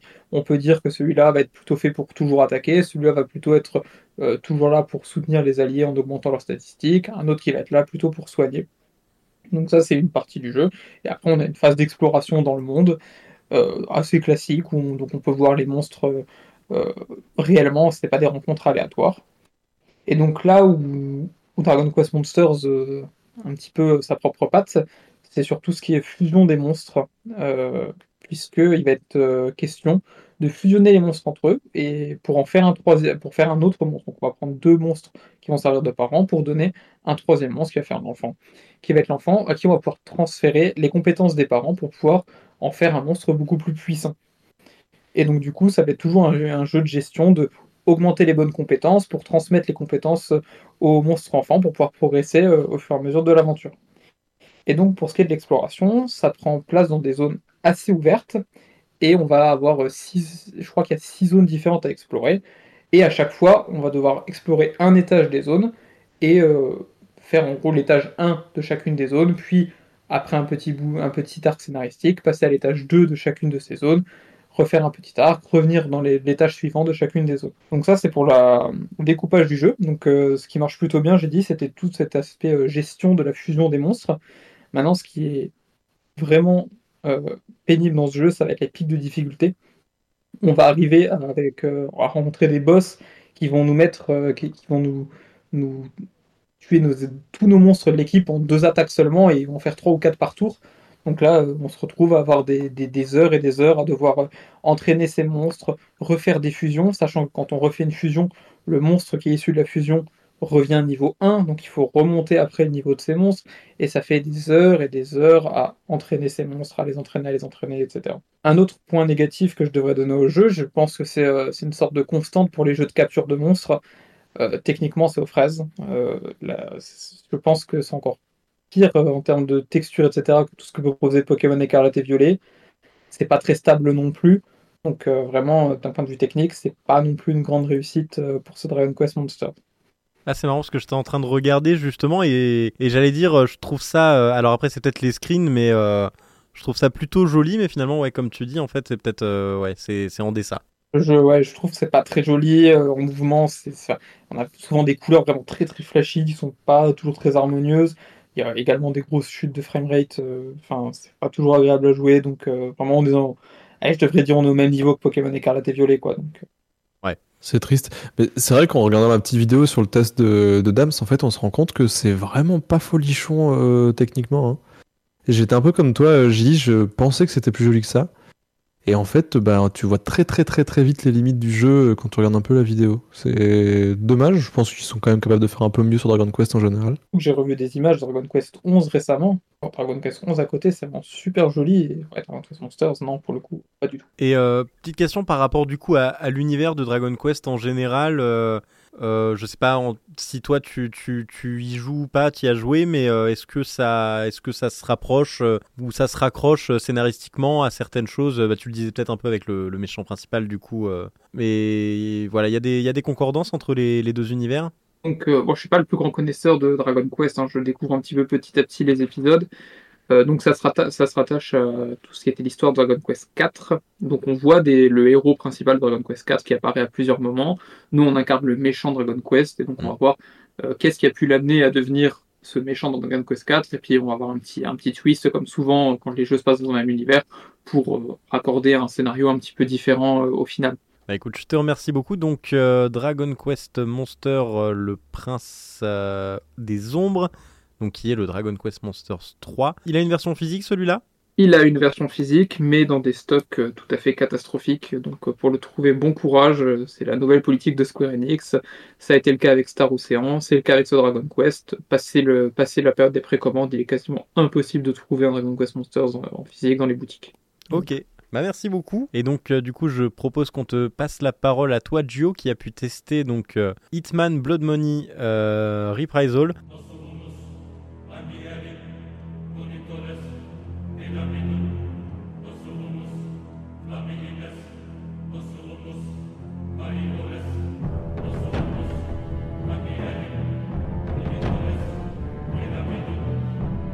Donc je l'ai prononcé je crois cinq fois et cinq fois c'était pas avec la même prononciation. Euh, Peut-être que tu vas pouvoir me donner la bonne. En tout cas, euh, voilà, qu'est-ce que tu en as pensé de ce remaster? Ta prononciation était excellente. Je vois pas le, le- le problème Oh, bah, euh, avec, avec ce que tu dis.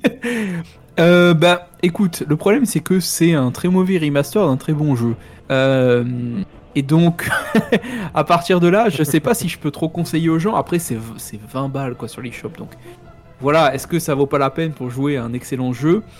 Mais euh, ouais, ça m'a posé un peu des, soucis.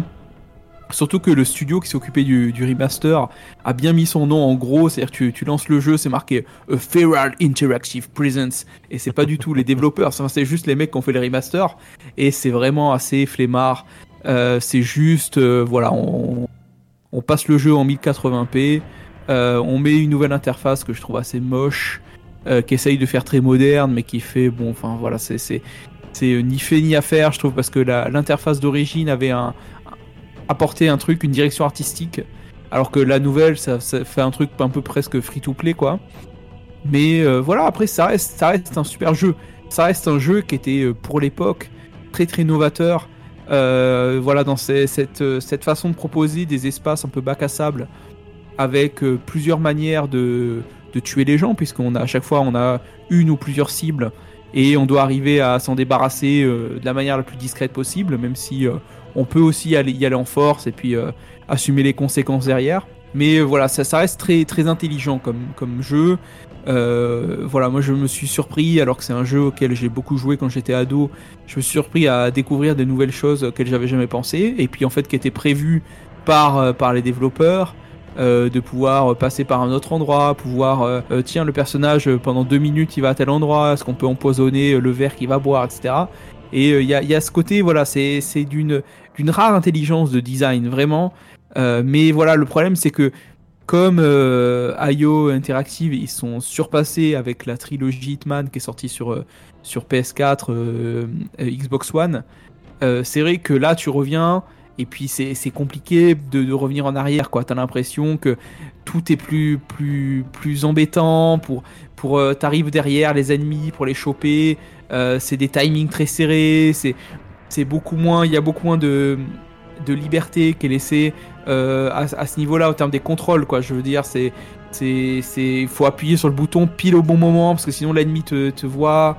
C'est un peu agaçant, quoi. Il y a- notamment, il y a une mission où euh, y a, t'as un personnage tué, donc si tu veux euh, le tuer en le poussant de son balcon, il a un petit chien avec lui et, euh, et genre vraiment, il faut arriver pile au bon moment parce que sinon le petit chien te détecte et il aboie et puis ça, te- ça te fait ça te fait perdre ton, ton ta mission et donc après tu es obligé de recharger une sauvegarde.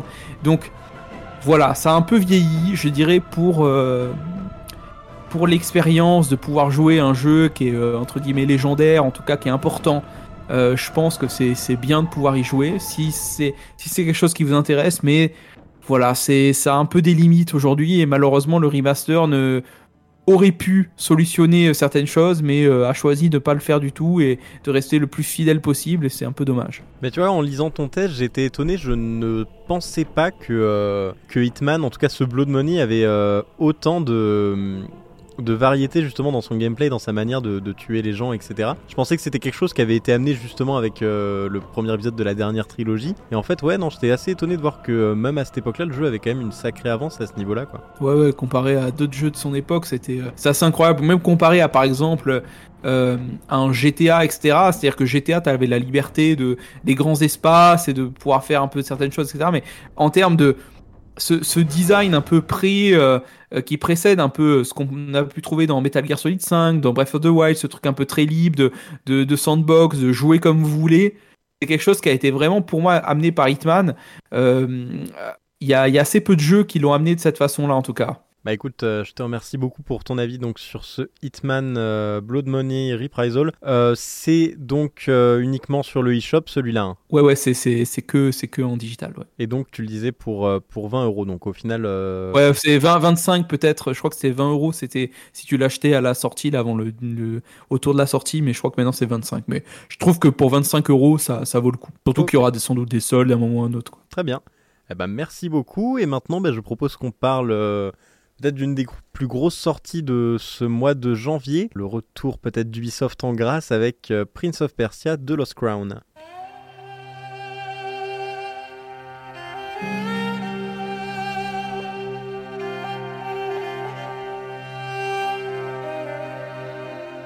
Donc euh, il est sorti, si je ne dis pas de bêtises, le 18 janvier dernier. Euh, donc je me suis occupé de faire le test, mais je ne suis pas le seul à y avoir joué, donc on va peut-être un petit peu euh, donner tous nos avis. Alors déjà, faut le dire, ne croyez pas ce que vous pouvez lire sur Twitter. Ce Prince of Persia n'est pas un jeu mobile. Hein euh, parce qu'on on a vu beaucoup de choses passer à ce niveau-là sur Internet et avec des avis euh, que je ne vais pas dire catastrophiques, mais un petit peu. Non, ce Prince of Persia n'est pas du tout un jeu mobile. Euh, c'est un excellent Metroidvania, un excellent jeu d'action et un jeu qui, je trouve, réussit très bien tout ce qu'il essaye de faire. Donc je suis pas un, un expert du, du, Metroidvania. Je pense que toi, ce qu'a dit, tu l'es un peu plus. Tu pourras peut-être plus nous éclairer à ce niveau-là. Mais je trouve que déjà, il est vraiment très bon donc dans cette idée de d'exploration. Donc on a deux modes c'est un jeu qui met aussi beaucoup euh, en avant l'accessibilité, mais on a deux modes, donc soit exploration, ou comme dans tout Metroidvania, vous êtes un petit peu euh, lâché sur place et euh, c'est à vous de trouver où aller, et un autre où vous avez des marqueurs d'objectifs. Je vous conseille de prendre celui avec l'exploration. Et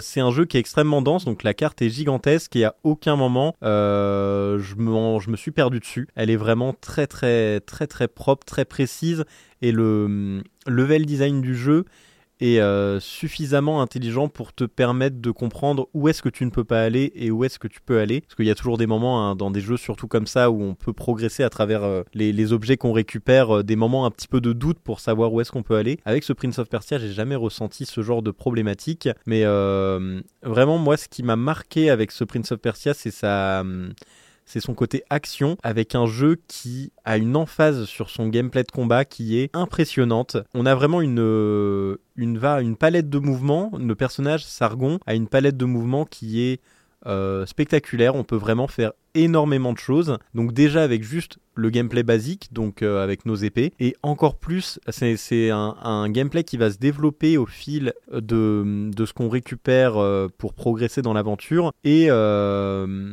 c'est assez impressionnant de voir à quel point le jeu parvient, on va dire, à te faire ressentir une progression constante dans ton gameplay de combat, là où par exemple, je pense à des jeux comme Hollow Knight, ou qui sont de, très bons Metroidvania, mais où dès qu'il faut jouer, dès qu'il faut se battre, on va un petit peu plus serrer le serrer, les, serrer les dents. C'est un peu c'est un peu plus effectivement. Euh, il y a une vraie, euh, il y a une vraie montée en puissance dans le jeu. Euh, je pense que ce qui est le, plus intéressant, je trouve, au niveau des, au niveau des combats, c'est justement l'introduction de certains pouvoirs, en particulier évidemment le, la griffe dimensionnelle qui permet de, de capturer des objets, des projectiles, même des ennemis. Euh, et de les relâcher n'importe où. Euh, ils vont, si c'est un projectile, il va, il va repartir directement. Si c'est un ennemi, il va combattre pour toi pendant quelques secondes. Donc ça, c'est vraiment super. C'est une super idée. Mm. Euh, il y a aussi bien évidemment le retour arrière. Donc il y a à peu près vers un tiers du jeu, quelque chose comme ça. Sargon obtient un pouvoir qui lui permet de placer en quelque sorte un repère, un fantôme, vers lequel il va pouvoir revenir instantanément en traversant tout, les murs, les ennemis, les attaques, tout ce qu'on veut. et ce pouvoir-là est vraiment très très très bien utilisé. Mm. Dans énormément de situations, c'est probablement euh, l'un de mes pouvoirs préférés de, de, Metroidvania, de jeux vidéo tout court, je, veux dire. Parce qu'il y a véritablement beaucoup de situations. Malheureusement, parfois, c'est cantonné un peu à de l'annexe. Mais quand on prend la peine un peu d'explorer vraiment et d'aller chercher un peu les petits secrets, euh, il y a vraiment des phases de plateforme qui sont très ardues euh, avec ce, avec ce pouvoir-là. même parfois des phases principales, mais je pense notamment, il y a une. Je sais pas si tu y as été, je mais il y a une phase dans les archives où tu as des, des fameuses plateformes éphémères qui vont t'écraser si tu passes devant, mais qui te, du coup te permettent de, de t'être un support en fait. Oui, ça. Euh, et, en fait, tu as tout un passage comme ça où il faut aller chercher des, des médailles ou des pièces dorées, je sais plus ce que c'est, des, des Xerxes, ils appellent ça. Euh, où il faut véritablement utiliser ces plateformes-là de, de mille et une façons. Tu, tu places un fantôme au-dessus pour ensuite te téléporter, donc tu, tu, vas tomber à travers la plateforme, entre guillemets, en direction des pics euh, la plateforme va, apparaître sur le mur et donc ensuite tu peux rembobiner ton personnage pour euh, prendre appui sur la plateforme et repartir. Donc tu regagnes ton double saut, tu regagnes ton dash et ainsi de suite. Et tu peux faire la même chose avec des wall jump en plaçant un fantôme euh, au ras de la plateforme. Enfin, c'est vraiment des, choses assez précises. On se dit comme ça, ça a l'air un peu barbant, mais en fait, une fois qu'on est en action, bon, évidemment, on s'arrache un peu les cheveux en le faisant. Mais quand on arrive à, passer ces phases-là de plateforme un peu, un peu corsées, c'est vraiment hyper satisfaisant et il y a aussi le côté, euh, c'est aussi très bien utilisé en combat. Mm. Euh, je pense au, fameux, l'un des, l'un des fameux immortels qui reste donc à côté d'une sorte de hub qui est un peu au milieu de la carte, qui nous apprend, qui nous apprend un peu les techniques de combat qu'on peut utiliser avec les différents pouvoirs. Euh, et c'est lui qui t'explique dans le jeu. euh, tu peux faire différents tutoriels avec lui. Il va t'expliquer que tu peux euh, conserver en fait le, tout simplement le, momentum de tes attaques si tu places un fantôme au bon moment. Donc par exemple, le Sargon, il peut faire des attaques lourdes en maintenant le, bouton d'attaque de base qui lui permettent de lancer une onde de choc avec son épée. Ben, il va pouvoir faire ça, charger son onde de choc, créer un fantôme, lâcher son onde de choc et ensuite rembobiner pour lâcher une deuxième onde de choc sans devoir en fait repasser par l'animation qui va, qui, où il va lever son épée, ça va être long, il va être vulnérable. Et il y a plein plein de situations comme ça où on peut, euh, au milieu d'un combo, comme ça, placer un, une sorte de, de safe state, puis ensuite y revenir pour euh, finir le combo deux fois et par exemple briser la garde d'un ennemi pour ensuite le projeter, euh, le projeter au sol. Donc c'est vraiment très très intelligemment utilisé Et c'est surtout euh, euh, dans le- plein de situations. le, le côté que je trouve euh, assez marrant, c'est que euh, c'est un jeu qui, euh, à ce niveau-là, euh, le tutoriel est, on va pas dire nécessaire, mais on apprend énormément de choses sur le système de combat qu'on ne soupçonne pas si on ne va pas vrai. voir le tutoriel. Il y a vraiment. C'est assez fou et pourtant, et ce qui est marrant plutôt, c'est que euh, à aucun moment justement, dès que tu obtiens un pouvoir, tu réalises en fait son véritable potentiel. Il faut vraiment que tu ailles de toi-même Mhm. euh, voir euh, voir ce type-là qui te qui te fait les tutos de combat. Et j'ai trouvé ça cool et en même temps un peu étonnant parce que je pense qu'il y a aussi une majorité de joueurs qui vont peut-être passer à côté de plein d'éléments de gameplay qui sont vraiment mais géniaux parce que Mhm. justement ils vont pas penser à retourner voir ce bonhomme là Ah, retourner, ouais, effectivement. Ah, je, ce que je disais, c'est que effectivement, ça peut être un problème. Et puis aussi, euh, ce qui est, ce qui est, bi- enfin, ce qui est bien en même temps, bien et moins bien, c'est que il t'apprend, il t'apprend ça, il t'apprend des bases, mais en fait, véritablement, après, tu peux ensuite expérimenter par toi-même. C'est, mais par exemple, euh, si je reviens au combat, tu, tu as le, le fameux, les fameuses attaques au sol, ou encore le combo où, où Sargon va faire tourner ses épées pour faire un coup des stocks, etc. Lui, il te parle juste de l'onde de choc, mais en fait, tu peux l'appliquer dans mille et une situations euh, euh, différentes. Et c'est vrai que si tu penses pas, euh, si, si t'as pas ce petit déclic là, tu peux parfois peut-être l'avoir par toi-même. Et je sais qu'il y a certaines choses que j'ai découvert moi-même sans forcément aller lui parler, mais c'est vrai que euh, ça peut être un peu dommage si tu, si tu passes à côté de, de rater certaines euh, options avec ça. ces pouvoirs. Et puis il y a aussi euh, d'un point de vue gameplay, donc c'est des médaillons. En fait, on va trouver des médaillons un petit peu partout dans le jeu. Et euh, ces médaillons-là vont aussi modifier le gameplay, donc euh, soit rendre notre personnage plus résistant, soit euh, augmenter les coups de nos armes, enfin les coups, les, la puissance des coups de nos armes ou alors de nos flèches. Et en fait, ça c'est un point aussi qui est extrêmement important parce que c'est grâce à ça qu'on va pouvoir aussi un petit peu, je vais pas dire passer le jeu en mode facile, mais ça va être un immense facilitateur de. Tu, te, tu te construis un build en fait. C'est vraiment ça, ça pour le coup, c'est véritablement du Hollow Knight euh, pur jus. hein. Mm. Euh, c'est tiré de pratiquement euh, pratiquement appliqué du, Hollow Knight système, le système des euh, ils appelaient pas ça des, médaillons ou des amulettes, je crois, mais quelque chose d'autre. Mais c'est pratiquement exactement le même système. Donc c'est pour le coup, il n'y a pas vraiment besoin de réinventer l'eau chaude. C'est un, un système qui fonctionne très très bien et qui permet de donner un peu un côté unique à chaque à chaque style de jeu quoi. Si on préfère jouer sur les parades, si on préfère jouer sur les flèches, on peut rendre les flèches très très puissantes, on peut les enflammer, on peut faire en sorte que les parades ralentissent de temps, donc ça fait une espèce de zone d'effet euh, un peu à l'esquive parfaite de Bayonetta qui permet d'enchaîner les ennemis. Euh, Il y a plein plein de pouvoirs comme ça, où même les parades peuvent rendre de la vie, donc il y a plein de façons comme ça d'un peu de personnaliser son, son gameplay, surtout en combat, Euh, et c'est assez, c'est assez agréable à utiliser, effectivement.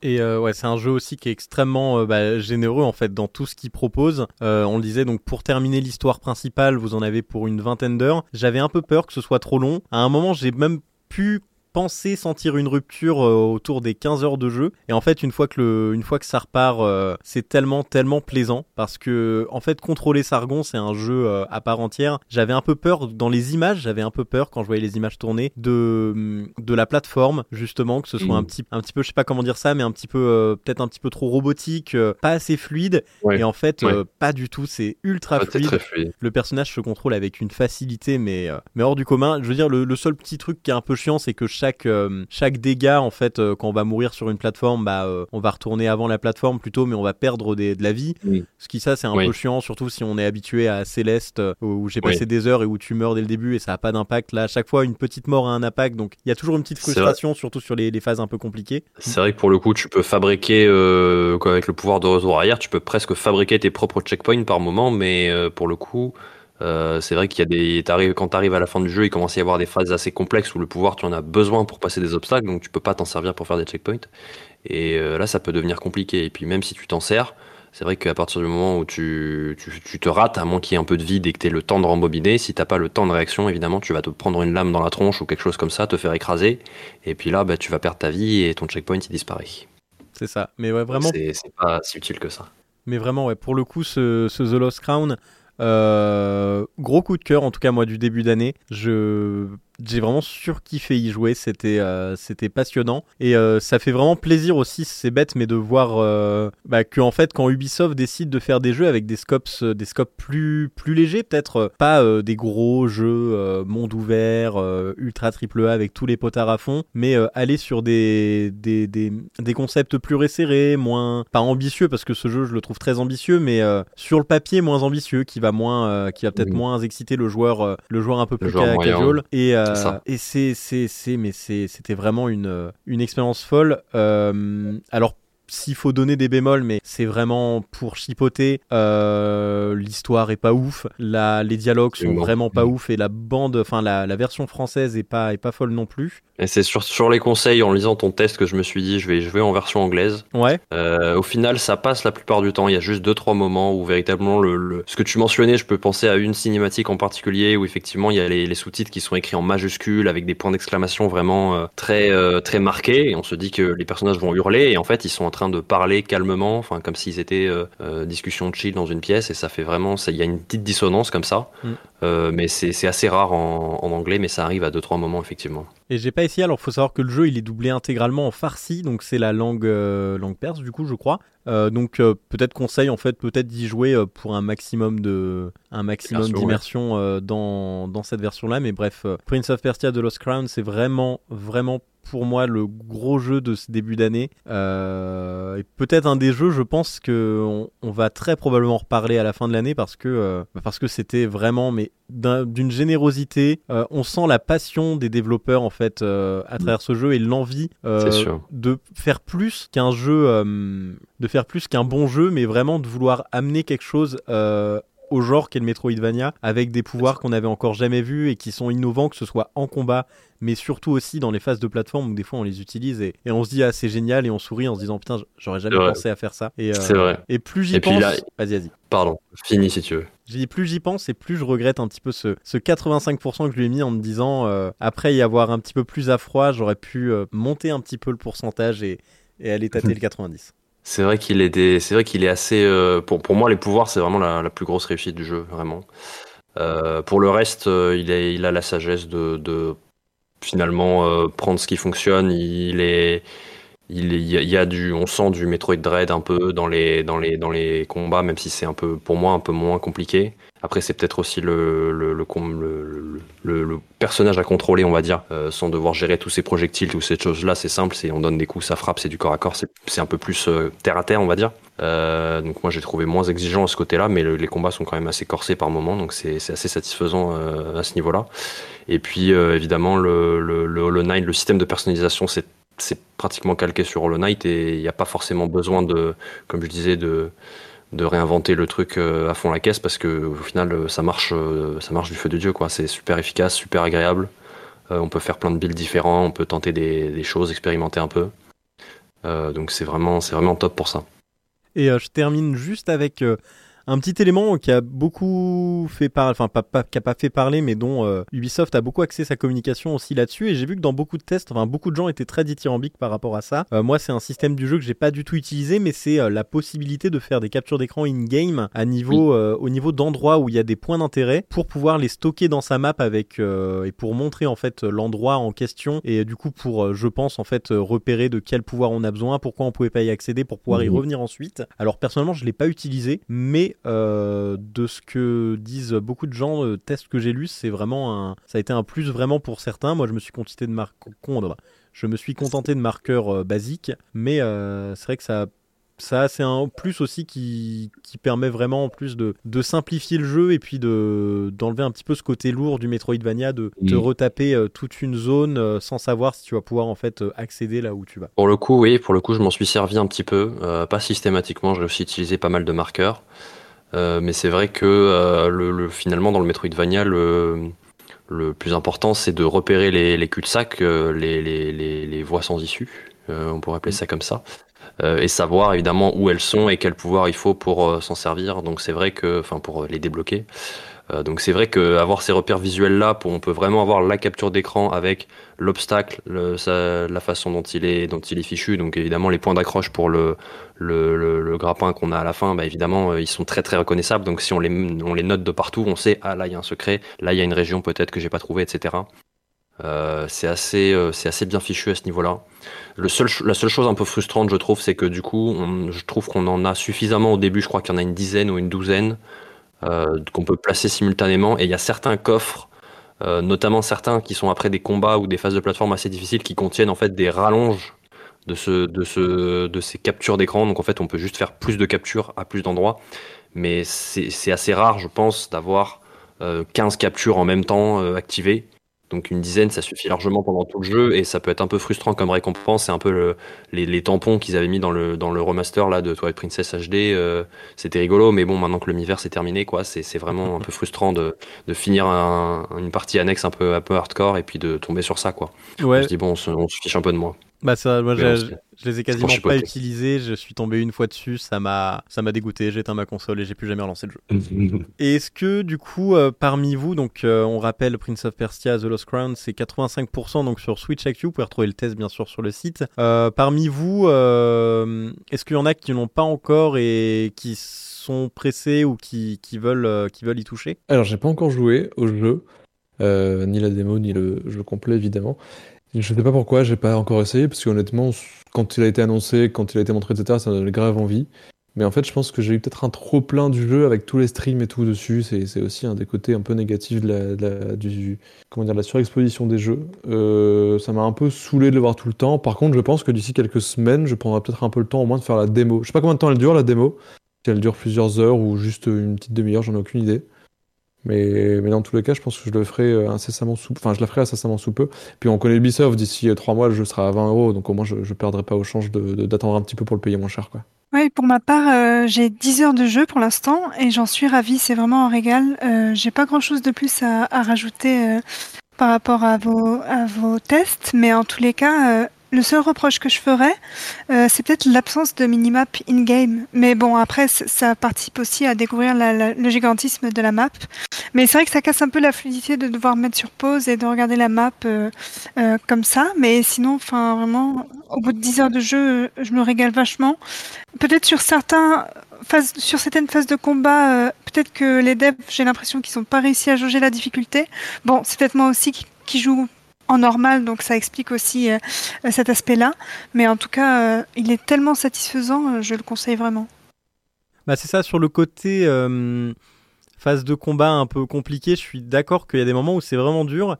Et j'ai trouvé qu'en fait c'était plus euh, notre manière, euh, en fait que chaque boss, enfin chaque boss, chaque euh, chaque ennemi qu'on rencontre a un petit peu sa manière en fait d'être abordé et que en fonction de comment est-ce qu'on va y aller, plus que la manière dont on joue actuellement, en fait ça permet de d'un petit peu de, varier les gameplays et de réussir plus facilement à battre certains méchants que d'autres quoi. Exactement. Ouais, c'est super intéressant ait- que ça soit ouvert comme ça et qu'il y ait pas mal de possibilités selon les boss, quoi. Non, non, vraiment bien. Hmm. Eh bien, c'est tout bon. On a tout évoqué, donc je vous remercie beaucoup en tout cas, comme d'habitude, euh, à toute l'équipe d'avoir été là pour, euh, pour parler. Comme d'habitude, je vous remercie beaucoup à vous les auditeurs d'avoir été avec nous jusqu'au bout. Euh, on se retrouve le mois prochain. Alors, l'épisode que vous entendez, on l'enregistre en janvier, mais le 30, donc il risque de sortir en février. Mais on se retrouve, si tout se passe bien, fin février ou début mars pour un tout nouvel épisode. Avec un peu de chance, euh, un Nintendo Direct qui sera passé par là. Bon, j'y crois moyen. Mais... Ah oui. Oh, si, tous les mois de février, on en a. À part en 2020, je crois, on l'a eu en mars, ou peut-être plus du tout, je sais plus. Mais on en a depuis des années et des années, on a tous les mois de février, donc... euh, C'est ça. Avec pas un de peu raison. de chance, euh, un Nintendo Direct euh, qui parlera de la Switch de Je rêve. Mais on sait jamais. Metroid Prime 4 Ça, c'est ça, du rêve. Je pense qu'on a plus de chances de voir la Switch 2 que Metroid Prime 4 un jour. Désolé. Nous voulons, sortira sur non, Switch nous, 2, voulons, d'ailleurs. nous, nous voulons la Switch 2 avec Metroid Prime 4 euh, up- upscale, bien sûr. Ça va être le Breath of the Wild de, de la Switch, ça va être cross-gen, j'en suis persuadé. Bien C'est sûr. enfin, c'est même complètement logique, en fait. Démo, dé- démo technique, c'est évident. Ah oui. Bon, bah, Avec le DLSS et tout, là. Avec les beaux graphismes, ça va être bien. voilà. Bah, en tout cas, merci à tous et à toutes d'avoir été à notre écoute. Et on se dit à très bientôt sur le podcast de Switch Actu. Merci Au à toi. revoir. Salut. Merci. Merci. Merci, à bientôt.